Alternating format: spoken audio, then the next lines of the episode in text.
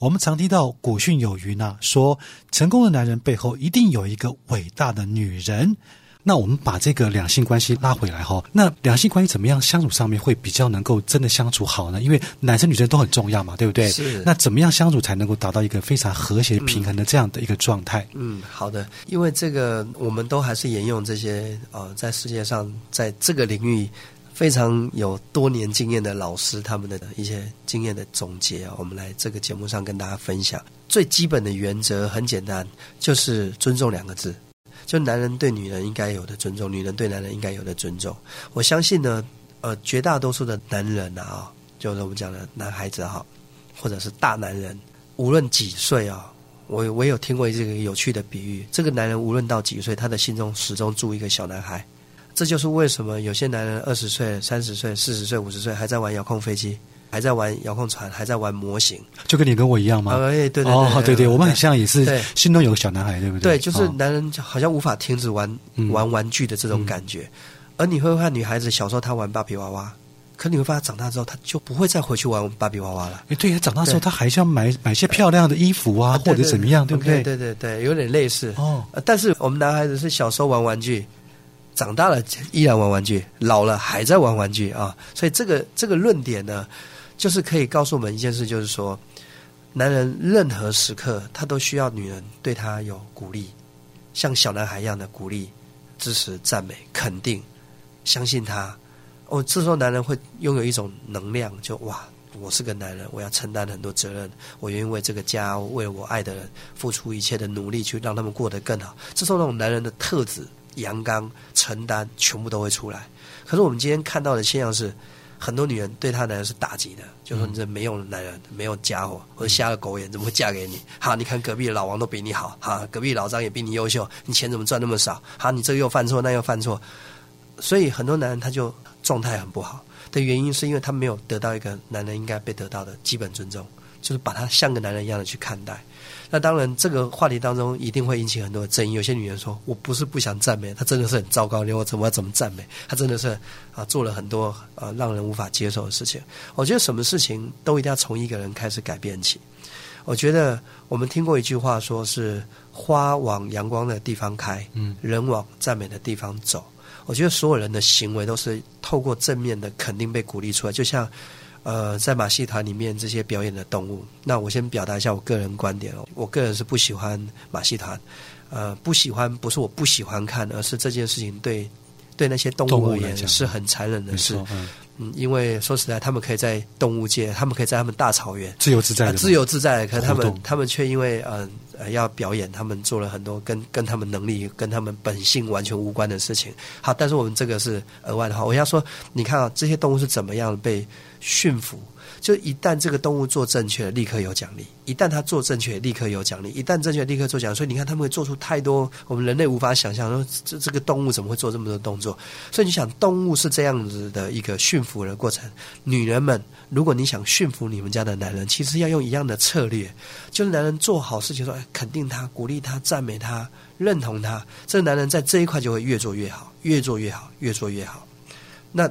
如果总是打击，总是打击，我们都知道，经常打击，经常呃呃，让一个人缺乏信心，最终这个人会选择逃避。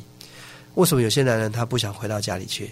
他想要回到家里都是批评，都是责备，都是我老婆看我不顺眼，我的女人对我一点都没有信赖感，都没有尊重。这样的男人怎么会想回家？那为什么我们以前会认为家很温暖？就是我们回到家真的有温暖，是因为家里有爱。那个爱当然就是这个女人啊，或者男人他们之间形成了一种和谐跟协调。嗯。那我刚才提的呃，是为男人说了一些话哈。我我我相信我们这听众朋友，这男孩子在听，就说：“哎，这个大叔教练说的好啊，说的真好。”哦，你忘了万万一在我们的听众开车当中有女生，就说你刚刚都是讲呃讲女生对男生，你要讲男生对女生嘛？其实我觉得相互尊重里面，呃，其实男生对女生，女生对男生都要。不吝啬去奖励赞美，是其实这样的关系就会维持比较好，是，所以我们现在回来开始为女孩子哦好，OK，那那你看呃，我们刚才已经有讲，就是女孩子哦，女人们对男人开始有这样的尊重之后，男人要对女人产生的尊重是什么？男人对女孩子首先要产生的尊重就是你得理解男女大不同，好比说我们比赛举重，他根本就不在一个同样基础。男人就是要举比较重，女人她举重的基础就跟男人不一样，包含打保龄球，他们的分数基础也不一样，包含说赛跑，他们的比赛基础也不一样。好比说，男人跑一百米，女人可能就是跑九十米，类似像这样。所以我们一定要去理解，这种这种对女人的基本尊重，就是危险的事情确实男人应该来，重的东西男人应该扛。责任的部分也是男人应该要出来承担的多。举个例子，三更半夜了，忽然你听到好像有外面客厅有奇奇怪怪的声音，这时候一定是男人出去看有什么危险，怎么可能叫你老婆出去？哎，老婆出去看看外面是不是有小偷？对对对，类似这样。所以说，这男人首先他得认知，他对女人是要爱护保护，因为这是呃，从一个有趣的观点来讲，这是你家的女人。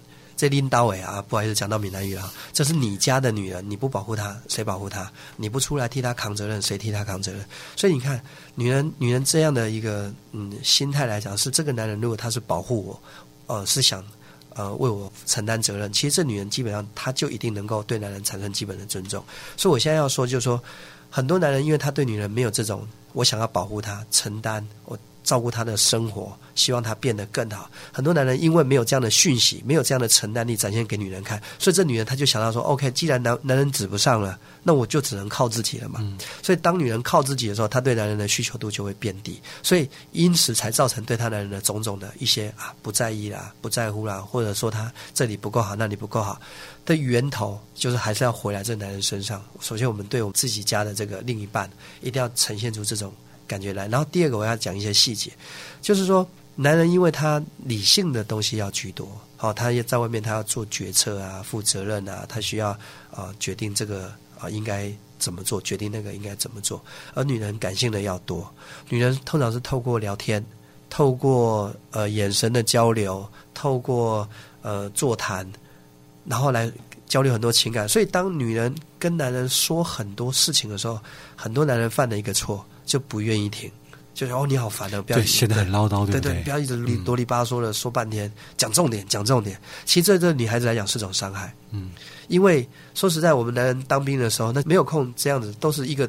命令一个动作，哦，蹲下蹲下，站起来站起来，左转左转，右转右转。可女人的世界不是这样的，女人她会问你，哎，我今天哦，我今天心情不好，你就要问她发生什么事，她就告诉你，哦，因为啊，老板呃说了一个任务啊，然后我们的呃也同事啊，他们又怎么说，然后我自己又觉得怎么样，她会描述。